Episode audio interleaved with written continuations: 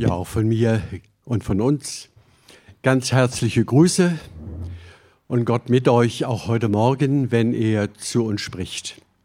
Ja, ich bin als Kind mit dem Lied groß geworden. Ist eins der ersten, das ich kenne von meinen Eltern und von der Gemeinde her. Und äh, dieser Friede ist es, Shalom. Shalom, das ist es, was wir alle brauchen, was die Welt braucht. Und davon soll heute Morgen auch die Rede sein.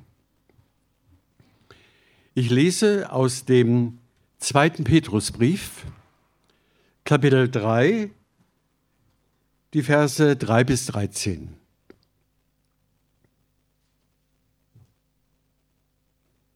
Ihr sollt vor allem wissen, dass in den letzten Tagen Spötter kommen werden, die ihren Spott treiben, ihren eigenen Begierden nachgehen und sagen, wo bleibt die Verheißung seines Kommens? Denn nachdem die Väter entschlafen sind, bleibt alles, wie es von Anfang der Schöpfung an gewesen ist. Denn sie wollen nichts davon wissen, dass der Himmel vor Zeiten auch war, dazu die Erde, die aus Wasser durch Wasser Bestand hatte, durch Gottes Wort. Dennoch wurde damals die Welt dadurch in der Sintflut vernichtet. So werden auch der Himmel, der jetzt ist, und die Erde durch dasselbe Wort aufgespart, für das Feuer bewahrt für den Tag des Gerichts, und der Verdammnis der gottlosen Menschen. Eins aber sei euch nicht verborgen, ihr Lieben, dass ein Tag vor dem Herrn wie tausend Jahre ist und tausend Jahre wie ein Tag. Der Herr verzögert nicht die Verheißung, wie es einige für eine Verzögerung halten, sondern er hat Geduld mit euch und will nicht, dass jemand verloren gehe, sondern dass jedermann zur Umkehr finde. Es wird aber der Tag des Herrn kommen wie ein Dieb. Dann werden die Himmel zergehen mit großem Krachen, die Elemente aber werden vor Hitze schmelzen und die Erde und die Werke, die darauf sind, werden ihr Urteil finden. Wenn nun das alles so zergehen wird, wie müsst ihr dann dastehen in heiligem Wandel und in einem gottesfürchtigen Wesen, so übersetze ich gleich direkt die ihr das Kommen des Tages Gottes erwartet und erstrebt, an dem die Himmel von Feuer zergehen und die Elemente vor Hitze zerschmelzen werden. Wir warten aber auf einen neuen Himmel und eine neue Erde nach seiner Verheißung, in denen Gerechtigkeit wohnt.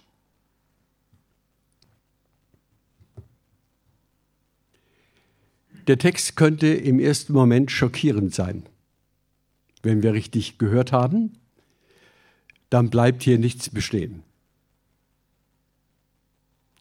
Deswegen ist es zunächst wichtig, einen kurzen historischen Blick vielleicht auf diesen Text zu richten, bevor wir auf Einzelheiten zu sprechen kommen.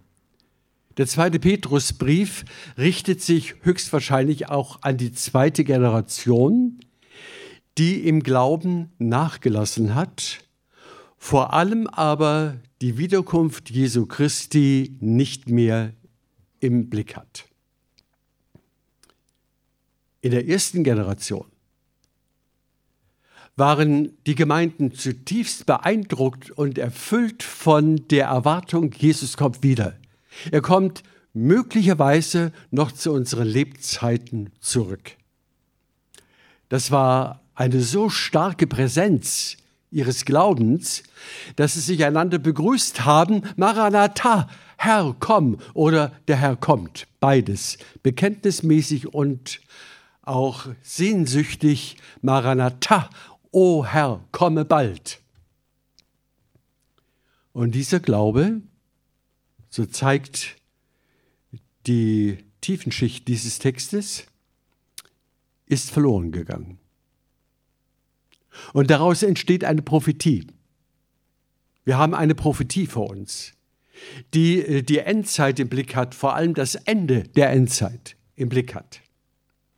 Darum kann hier Petrus sagen, ihr sollt vor allem wissen, was am Ende passiert. Nämlich genau das, dass die Gemeinden, dass viele Christen, Millionen Christen nicht mehr an die Wiederkunft Jesu glauben. Das sollt ihr wissen, in den letzten Tagen, hier ist die Zuspitzung der Heilsgeschichte gemeint, in den letzten Tagen werden Spötter kommen. Und zwar nicht draußen irgendwo in der Welt, sondern inmitten der Gemeinde. Das ist das Schockierende. Aus der Gemeinde entwickelt sich Spott. Darüber, dass die Altvorderen an die Wiederkunft Jesu geglaubt haben und wir natürlich aufgrund unseres Intellekts, unseres Wissens, der gesamten Wissenschaft heute ganz andere Zusammenhänge miteinander reflektieren können und ein solches mythisches Ereignis natürlich nicht mehr glauben können. Sie werden ihren Spott treiben, steht hier. Und natürlich, wenn dieses Ereignis nicht mehr stattfindet, wenn wir das nicht mehr glauben, dann haben unsere Begierden freie Bahn. Dann werden wir niemals in irgendeiner Weise oder Form Verantwortung tragen für unseren Lebensstil, für unsere Moral, für unsere Ethik, für die Art und Weise, wie wir das Leben gestalten. Sie werden ihren eigenen Begierden, so heißt es hier, nachgehen und sagen, wo bleibt die Verheißung? Daran erkennen wir, dass es Christen sind. Christen, ihr Lieben. Und der Text ist nach meiner Empfindung unglaublich aktuell. Er passt genau in unsere Zeit, in die Entwicklung der Gemeinden unserer Tage, in dem, was weltweit am Leib Christi geschieht, nämlich eine, eine Vermischung von Reich Gottes und Reich der Welt. Wie wir nicht mehr klar durchblicken, was eigentlich Gottes Wort sagt und will und was wir in dieser Welt eigentlich auch zu erwarten haben und was passiert, wenn der Glaube an die Wiederkunft Jesu Christi in der Gemeinde versiegt. Sie sagen, äh, da hat er schon eine gewisse Praxiserfahrung aus der zweiten Generation der damaligen Zeit. Sie sagen, wo bleibt die Verheißung? Die Verheißung seiner Wiederkunft, Parousia. Denn nachdem die Väter entschlafen sind, bleibt alles, wie es von Anfang der Schöpfung gewesen ist. Also, sie wollen nicht nur ihren Begierden freien Raum geben, sondern sie haben auch eine intellektuelle Krise, wenn man so sagen könnte. Ja, es bleibt alles beim Alten. Sie beobachten die Welt und sagen, es ändert sich gar nichts. Jesus ist zwar auferstanden, aber es ändert sich gar nichts in der Welt. Die Menschen sind nach wie vor böse und alles geht im Bach runter, mehr oder weniger. Eine Kultur nach der anderen zerbricht. Wo bleibt der Wiederkommende? Wo bleibt seine Verheißung, die er mit so einer großen Intensität den Jüngern vermittelt hat? Denn alles, die ganze Theologie, die, die ganzen biblischen Verheißungen laufen ja darauf hinaus, nicht nur, dass es uns gut geht in dieser Welt, sondern dass eine neue Welt kommt. Dass ein, ein äh, neuer Radius der Schöpfung entsteht, nämlich die Vollendung aller Dinge. Das hat Jesus in vielfältiger Weise verheißen und dazu ist er gekommen, dazu ist er gestorben, dazu ist er auferstanden, damit dieses große Ziel, dieses Omega sich in der Geschichte unserer Welt auch erfüllt. Und nun, so reflektieren Sie, bleibt alles beim Alten. Gut, Sie haben ein paar Jahre, vielleicht ein paar Jahrzehnte weitergelebt. Ihre Eltern sind gestorben Und sie spüren, es tut sich eigentlich aufgrund des Evangeliums wenig in der Weltgeschichte. Sie geht ihren Lauf, wie eh und je. Und nun springt der Petrus ein in diese Argumentation. In Vers 5, äh, da geht er nun darauf ein. Er sagt, sie wollen eigentlich gar nichts wissen, wie das Handeln Gottes in der Welt geschieht. Sie denken eigentlich überhaupt nicht nach. Sie reagieren nur aufgrund ihrer Gefühle und ihrer momentanen Wahrnehmung, aber haben den Gesamtzusammenhang von Schöpfung und Erlösung offensichtlich gar nicht begriffen. Ja, sie wollen es gar nicht begreifen, damit sie leben können, wie sie wollen. Das ist die Argumentationsweise hier an dieser Stelle. Interessant ist hier ein Wort an der Stelle, denn sie wollen gar nichts wissen, das heißt, sie wollen gar nicht daran erinnert werden, dass es einen Gott gibt, der in der Welt wirklich handelt. Man könnte sogar das übersetzen, sie verdrängen dieses Wissen. Sie verdrängen die geistliche Erkenntnis im Laufe ihres Lebens, auch ihres Gläubigwerdens oder ihres Glaubenslebens. Sie verdrängen dieses Wissen und äh, meinen, ja, es ist alles, wie es war. Und sie verkennen dabei, dass Gott schon einmal kraftvoll in der Weltgeschichte gehandelt hat. Interessant, diese Argumentation. Wenn wir geneigt sind, auch gerade heute aufgrund von wissenschaftlichen Zusammenhängen, die Wiederkunft in Frage zu stellen, dann sollten wir uns daran erinnern, Gott hat schon einmal gewaltig in die Weltgeschichte eingegriffen. Nicht nur, dass er die Welt erschuf, den Kosmos erschuf, die Zeit erschuf, sondern er hat die Welt auch aufgrund der Schuld, der Sünde, der Verlorenheit schon einmal an die äußerste Grenze gebracht und durch die Flut ein Ende gesetzt. Sehr interessant. Die Flutgeschichte zeigt, dass Gott der Herr der Geschichte ist. Das sagt uns hier Petrus.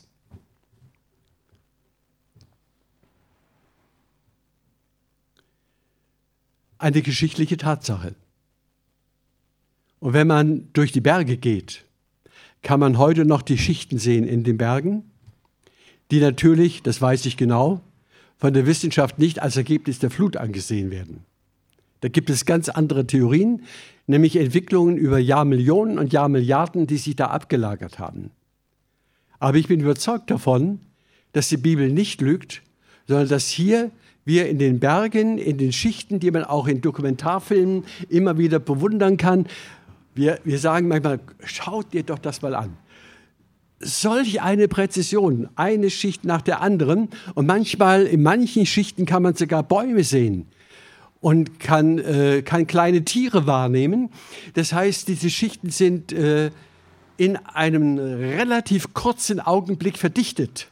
Ja, die sind nicht über Jahrmillionen und Jahrmilliarden geworden. Da wäre nämlich alles im Grunde äh, verdorben und äh, vergangen. Es gäbe keine naturellen Nachweise mehr. Aber wir sehen in den Schichten auch noch ein Stück weit vergangenes Leben. Das heißt, es ist schnell gegangen und die Sintflut war ein Weltereignis. Alle Völker zum Beispiel haben bestimmte Überlieferungen über eine große Flut die über die Welt ging. Nicht nur eine regionale, eine Weltflut. Die Welt war buchstäblich untergegangen im Wasser, wie es hier steht, durch Gottes Wort. Gott hat es befohlen. Nun führe ich euch noch ein Stück weiter. Wir leben natürlich noch in einer anderen Zeit. Wir haben Weltwissen angehäuft und äh, Theologen haben die Bibel bis in den letzten Buchstaben, könnte man fast sagen, erforscht. Und vor allem haben sie viel Ideologie geschluckt und damit auch äh, Theologie betrieben und haben äh, das biblische Wort heute in eine ganz andere Facette gelegt, nämlich nicht mehr als historisches Ereignis, sondern als eine mythologische Aussage. Das heißt, Die meisten Theologen und Pfarrer unserer Gegenwart glauben nicht, dass es eine Sintflut gab. Ich sage das, weil der Text davon spricht. Das sollten wir wissen. Das geht ja in die Schulen, in Religionsunterricht, im Biologieunterricht. Überall wird Evolution gelehrt und die Bibel fast aggressiv, offensiv in ihrer Wahrnehmung und Darstellung als Offenbarung Gottes abgelehnt. Und darum verliert die Welt, ihr Lieben, besonders der Westen, Europa und Amerika. Wir verlieren auch als Christen die totale Tiefenorientierung, die uns die Heilige Schrift schenkt. Die Tiefenorientierung. Nicht nur die oberflächlichen politischen Ereignisse, sondern was hat Gott mit dieser Welt vor? Ja, wie reagiert und wie regiert Gott in und über diese Welt? Das sind die wichtigen Fragen. Darum sagt hier auch der Apostel äh, Petrus äh, so stark, vor allem sollt ihr das wissen, dass es diese Dinge, diese Entwicklungen, diese Relativierungen in Theologie und praktischem christlichen Glaubensleben immer mehr gibt und die nehmen euch innerlich das Herz der Orientierung, den Kompass des Heiligen Geistes und des Wortes Gottes. Dennoch sagt er, in Vers 5, in Vers 6, dennoch wurde damals die Welt durch die Sintflut vernichtet. Als, nicht als ein einfach nur mal geologisches Ereignis, weil es so viel geregnet hat, sondern weil Gott es befohlen hat. Weil hinter diesem Ereignis sein Wort, nämlich sein Gericht in einer unglaublichen Weise stand, dass die Arche Noah, diese acht oder neun Menschen allein damals gerettet wurden. So, und nun geht der Petrus, nachdem er uns das vermittelt hat, in die Einzelheiten. Ab Vers 7. Wie steht es heute? Wie geht Gott mit der Welt?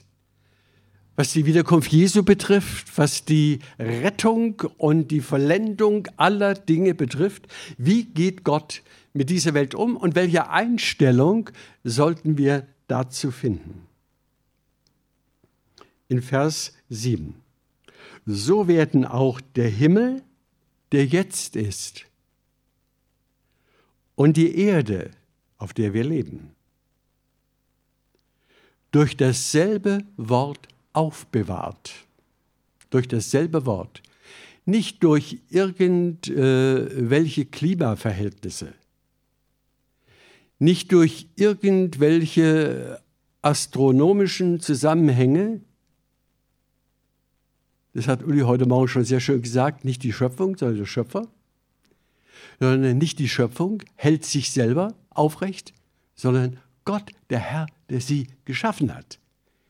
Deswegen steht auch hier ein wunderbares Wort. Äh, so werden auch der Himmel und die Erde, also der Kosmos, das ist ein Hebraismus, nennt man das. Ein Hebraismus, Himmel und Erde bedeutet so viel wie Universum. Also alles, was Gott geschaffen hat, das Ganze durch dasselbe Wort, und jetzt kommt die entscheidende Aussage, die nicht in unseren Übersetzungen drin steht, wie ein Schatz aufbewahrt wird. Wie ein Schatz. Himmel und Erde sind ein Schatz, der Schatz Gottes. Das wissen wir auch aus der Naturwissenschaft, aus der Astronomie, dass bis jetzt zumindest kein anderer Planet gefunden worden ist, der solche genialen Verhältnisse hat, da Menschen, Tiere, Pflanzen leben können, mit solch einer wunderbaren, einzigartigen Gestalt, obwohl das Klima ständig auch die Welt verändert, das war von Anfang an schon so, ist es immer wieder Gottes Wirken und Handeln, die diese Welt wie einen Schatz behandelt. Und diese Welt, dieser Kosmos wird aufbewahrt in Gottes Hand. Und eben weil es ein Schatz ist, weil Gott seine ganze Liebe da hineingelegt hat und weil er mit ganzem Herzen will, dass die Menschen, die Kreaturen auf dieser Erde auch ihr Ziel finden, hat er es zugleich aufgespart, steht hier auch, für den Tag des Gerichts. Ihr Lieben, der Tag des Gerichts wird über diese Welt kommen. Die Grünen haben ja in einer gewissen Weise recht. Die Menschen machen die Welt kaputt.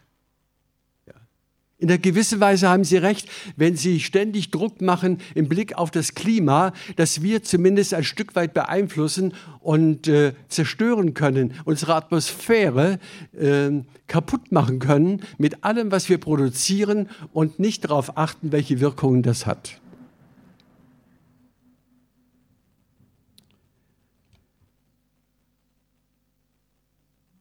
Das Gericht muss kommen. Gericht heißt das Wort, allein schon das Wort kennen wir alle, heißt Krisis. Es wird eine Krise kommen. Und ich finde, wir sind mitten in der Krise. Krise heißt Scheidung, das Gute vom Bösen zu scheiden, zu trennen.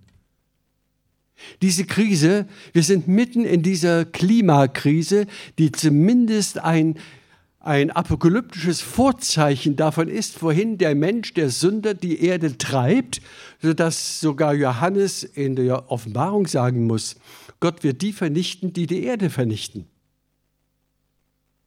Und darum, ihr Lieben, sollte es zu unserem geistlichen Alphabet gehören, dass wir auf das kommende Gericht, mit dem kommenden Gericht Gottes über diese Welt äh, rechnen das Gericht wird kommen. Es muss kommen. Schaut euch einmal nur mal um, was jeden Tag geschieht. Wie brutal Menschen ermordet werden. Wie ganze Völker ausgehungert werden. Seht euch einmal den Jemen an, wo Saudi-Arabien und die Iran einen Stellvertreterkrieg in einem solchen Land führen und die kleinen Kinder am Boden stehen, können nicht mehr am Boden liegen und können nicht mehr leben. Ihr Lieben, das ist Unrecht, das Gott täglich ins Gesicht schlägt. Das ist Wahnsinn, was in dieser Welt an Bösem, an Bösartigem, an Brutalem und Egoistischem geschieht, was für Machtkämpfe hier auf dieser Welt stattfinden. Und das soll alles so weitergehen? Möchtet ihr, dass es alles so weitergeht? Dass es kein Ende nimmt? Wenn ich an die Evolution glaube, muss ich aber so denken. Ja? Das Starke setzt sich gegen das Schwache durch. Das ist eine Theorie der Evolution. Der Starke siegt, der Schwache geht unter. Und genau das, ihr Lieben, sollen wir nicht denken. Gott liebt das Schwache. Er sagt ausdrücklich in Römer 15, ich musste gerade überlegen, Römer 15, Vers 1, glaube ich, oder, oder jedenfalls in dem Kapitel kommt der Satz vor, die ihr stark seid, tragt die Schwachen. Sogar hebt sie empor. So heißt das Wort wörtlich. Hebt sie empor. Wir treten für die Schwachen ein und Gott tritt für die Schwachen in dieser Welt ein. Darum muss ein Gericht kommen. Er muss richten, er muss die brutalen Menschen dieser Welt, wie es hier wörtlich heißt, dem Untergang preisgeben. Der Verdammnis, übersetzt Luther, die Verdammnis der gottlosen Menschen, die wird kommen. Niemand kann sich aus dieser Perspektive retten, wenn er Jesus nicht kennt, wenn er Jesus nicht hat, wenn er Jesus nicht erwartet als den wiederkommenden Herrn aller Herren und König aller Könige.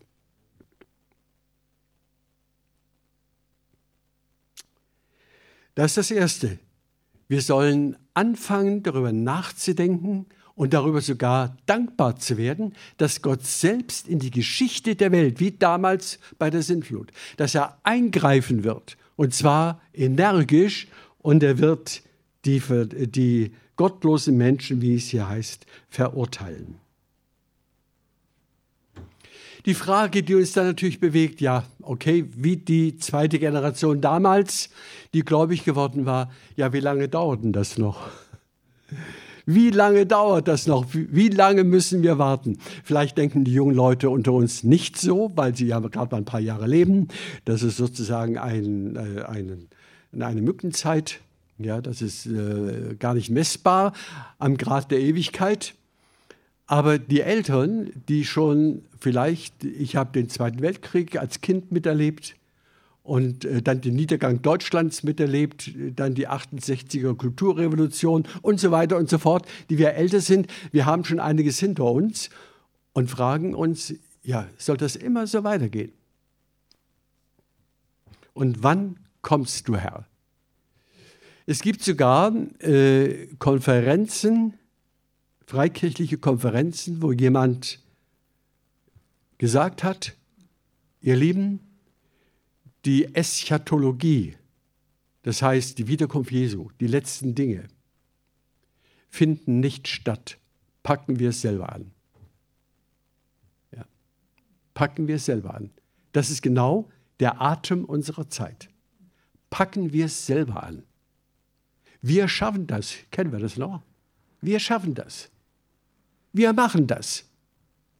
Wir haben eine geniale Technologie, die Digitalisierung. Wir schaffen alles. Wir schaffen sogar das Paradies in dieser Welt. Wir werden jedem das Seine schenken, was er will und wünscht. Also, auch das hat Uli schon gesagt, wenn man mal den Hintergrund anschaut, sieht alles äußerlich so perfekt aus, auch gerade in unserem Land vielleicht. Aber lieben, in den Hintergründen, in den Ehen, in den Familien, da kracht es. Die Kinder werden psychopathisch. Immer mehr. 20 Prozent sind bereits äh, therapiebedürftig. Wir erleben in den Hintergründen unserer Gemeinschaft, das hängt nicht nur mit der Pandemie zusammen, sondern mit der Art und Weise, wie wir leben, nämlich hoffnungslos. Wir leben einfach nur vordergründig auf der Oberfläche ja. und verstehen nicht mehr, was Gottes Wille für unser Leben und vor allem für die Geschichte der Welt und für die Zukunft bedeutet. So, Eins aber sei euch nicht verborgen, sagt darum der Petrus, dieser einfache, schlichte Fischer. Was hat der für Erkenntnisse? Eins aber sei euch nicht verborgen, ihr Lieben, dass ein Tag vor dem Herrn ist wie tausend Jahre und tausend Jahre wie ein Tag. Ihr Lieben, damit wird sozusagen unser ganzes Innensystem auf den Kopf gestellt. Alles, was wir beurteilen geistlich über das Reich Gottes und über die Welt, stimmt nicht. Es ist alles kurzsichtig, es ist alles zeit- und raumbezogen und lässt die ewigen Dimensionen völlig außer Acht. Und daran erinnert uns hier Petrus, wenn er sagt, Leute, äh, euer Zeitverständnis, euer Zeitmaßstab, der reicht schon gar nicht mal aus, die Dinge der Welt zu beurteilen. Und wenn wir sagen, ja, 2000 Jahre sind schon vergangen und der Herr ist trotzdem nicht da, ihr Lieben, das sind bei Gott zwei Tage. Ja.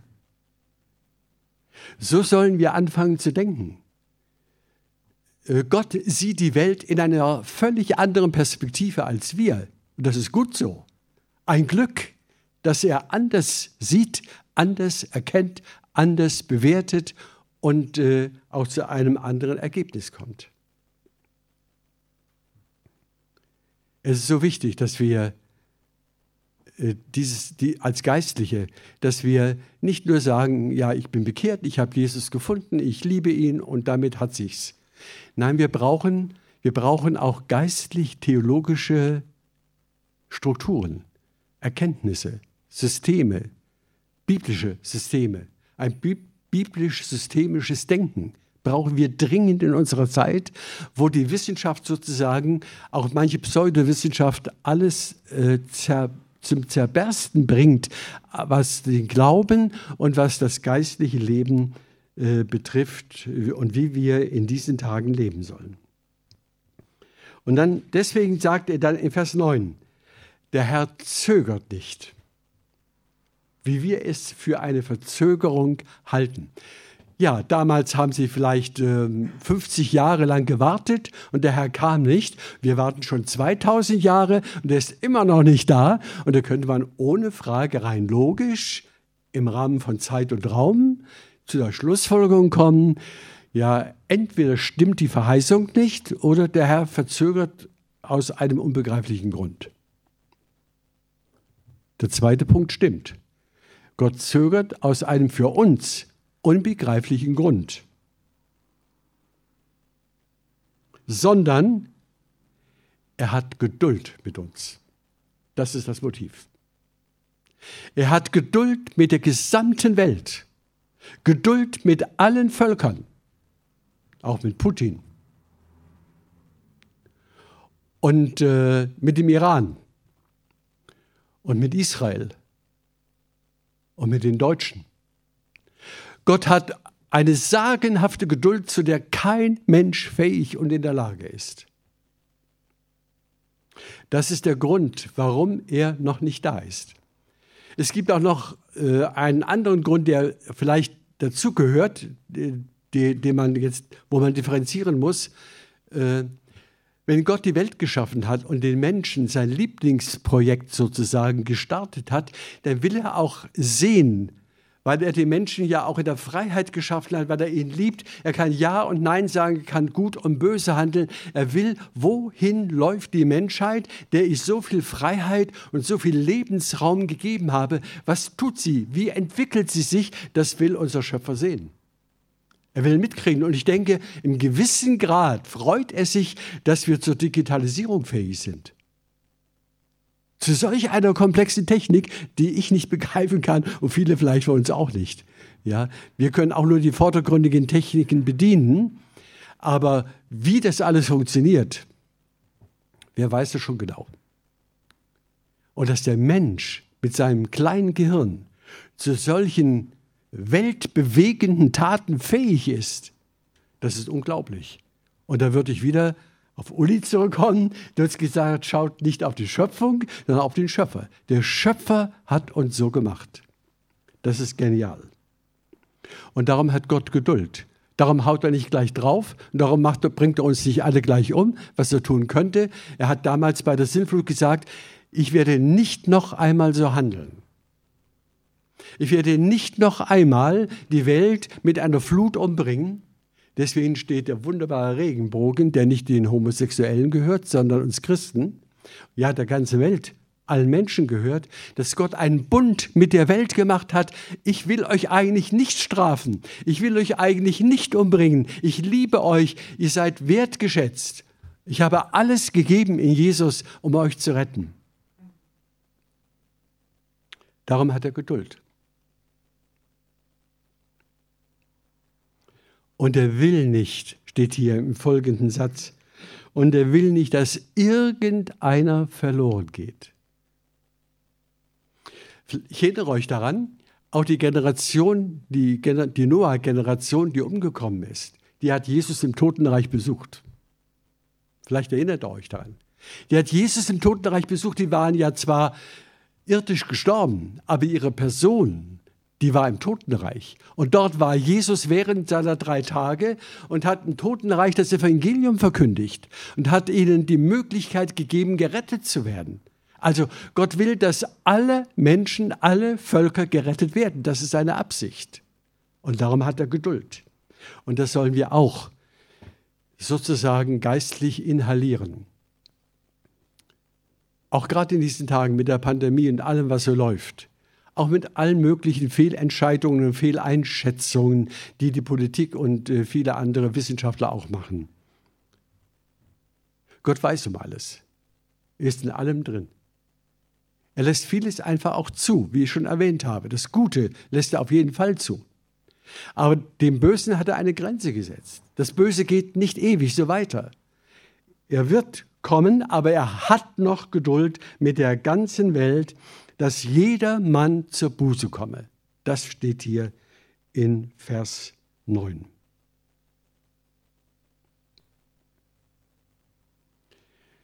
Das, was sich zunächst einfach mal brutal negativ anhört, wenn man das zum ersten Mal so liest, merken wir, es ist außerordentlich positiv, wertschätzend, ringend um die Menschheit. Gott gibt alles um uns persönlich heute Morgen, aber auch hier diesen Ort, Babenhausen und das Allgäu, Deutschland, Europa, Amerika, Afrika, Russland, die ganzen Kontinente und alles, was er geschaffen hat, zu retten und eines Tages auch in die Herrlichkeit Gottes zu verwandeln. Das ist seine Absicht.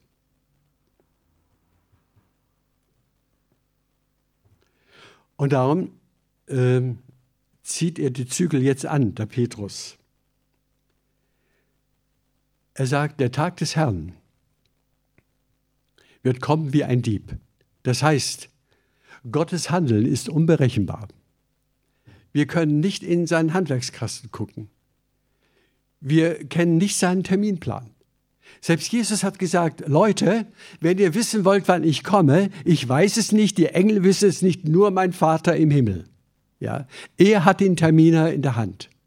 Und er weiß, wann er dem ganzen Elend in dieser Welt ein Ende bereitet. Er kommt wie ein Dieb. Das heißt, äh, es heißt an anderen Stellen auch, er kommt äh, bald. Da steht das Wort Tachus. Daher kommt unser Wort Tacho und meint eigentlich nichts anderes, kommt schnell und überraschend. Das Wort Dieb ist hier nur ein Bild. Ja, der meldet sich ja auch nicht an. Und so meldet sich Gott nicht an in dem, wann und wie er etwas tut. Dann, wenn er kommt, dann, wenn er kommt, Vers 10,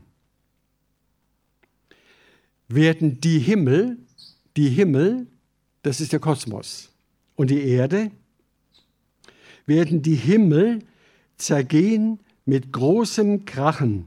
Die Elemente, die Grundbestandteile der Materie werden vor Hitze zerschmelzen. Und die Erde und die Werke, die darauf sind, werden ihr Urteil finden. Vielleicht eine kurze Rückblende an dieser Stelle was bereits Jesaja an, äh, mit ähnlichen Worten geschildert hat. Jesaja, der Prophet, etwa 500 vor Christus. Es wird die Erde mit Krachen zerbrechen, zerbersten und zerfallen. Die Erde wird taumeln wie ein Betrunkener und wird hin und her geworfen wie eine schwankende Hütte. Denn ihre Missetat drückt sie, dass sie fallen muss und nicht wieder aufstehen kann. Da finden wir die Parallele. Das ist der Sprachgebrauch, der bereits prophetisch im Alten Testament verankert ist. Diese Erde, wie sie jetzt ist, bleibt nicht bestehen. Gott wird sie total grundlegend verändern. Er wird, er wird alles Alte aus dieser Erde verschwinden lassen.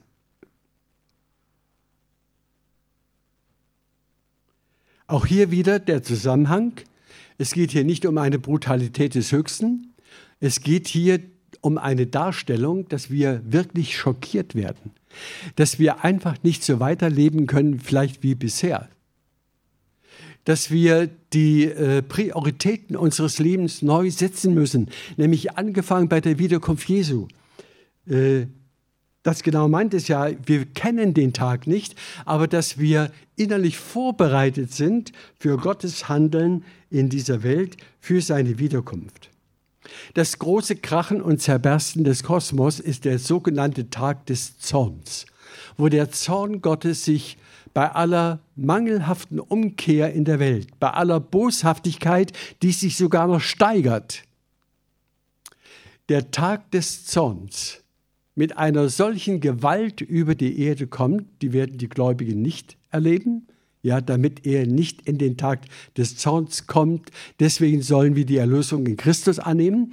Aber die ungläubige Welt wird den Tag des Zorns, die Zuspitzung des Gerichtes Gottes über diese Welt erleben. Dann werden die Menschen schreien, ihr Berge fallt über uns und ihr Hügel bedeckt uns. Sie rennen überall hin und können nicht gerettet werden.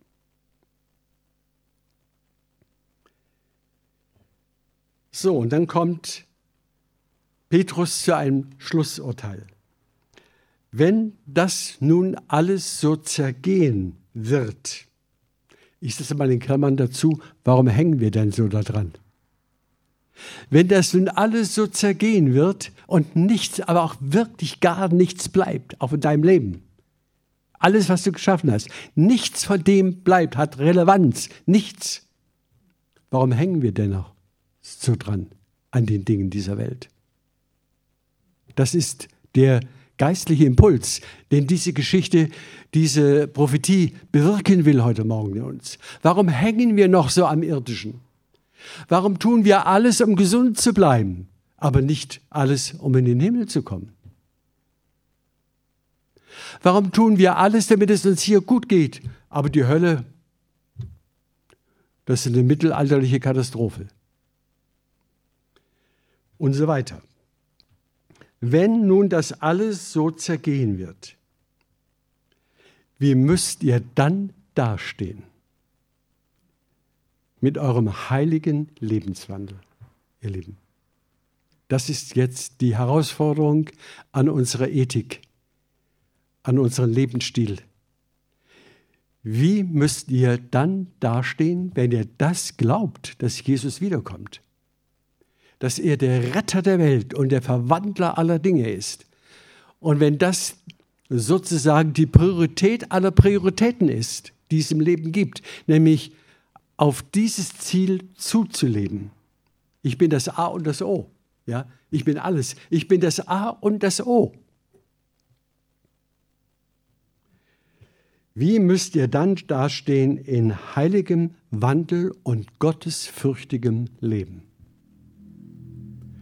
Dass wir nichts fürchten in dieser Welt. Wir haben, egal was kommt, nichts zu fürchten.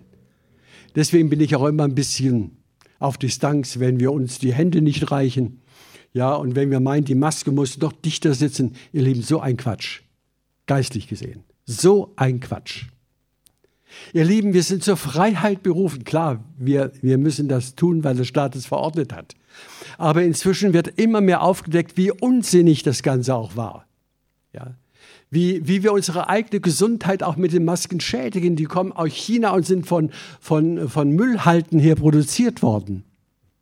Ja, da ist der Dreck des Abfalls verarbeitet, so hat mir ein Apotheker gesagt.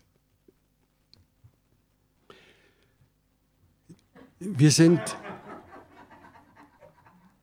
Okay.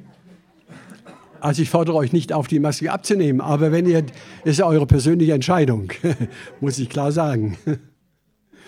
Ich will nur sagen, ihr Lieben, wir nehmen die Dinge der Welt total ernst, manchmal überernst. Und die geistlichen Dinge sind uns irgendwie wurscht. Ja. Und das muss zurechtgerückt werden. Das will dieser Text, dieser Text zurechtrücken. Wenn das alles so zergehen soll, wie müsst ihr dann dastehen in heiligem Wandel. Da steht sogar im Plural. Das heißt, der heilige Wandel ist kein Schema. Jeder hat, jeder hat seinen eigenen Stil, heilig zu leben. Weil jeder auch einen anderen Charakter hat, jeder eine andere Art, jeder in anderen Umständen lebt. Aber wichtig ist, dass er mit Jesus darin lebt. Ja. Deswegen steht es im Plural, in der Mehrzahlform. Das ist erstaunlich. Ne? Also wir werden hier nicht über den Tisch gezogen und müssen alle jetzt genauso denken, leben.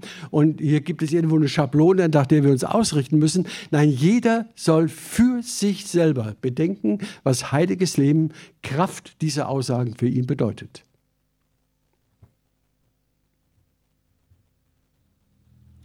Vor allem, dass wir Gott fürchten und nicht die Virologen.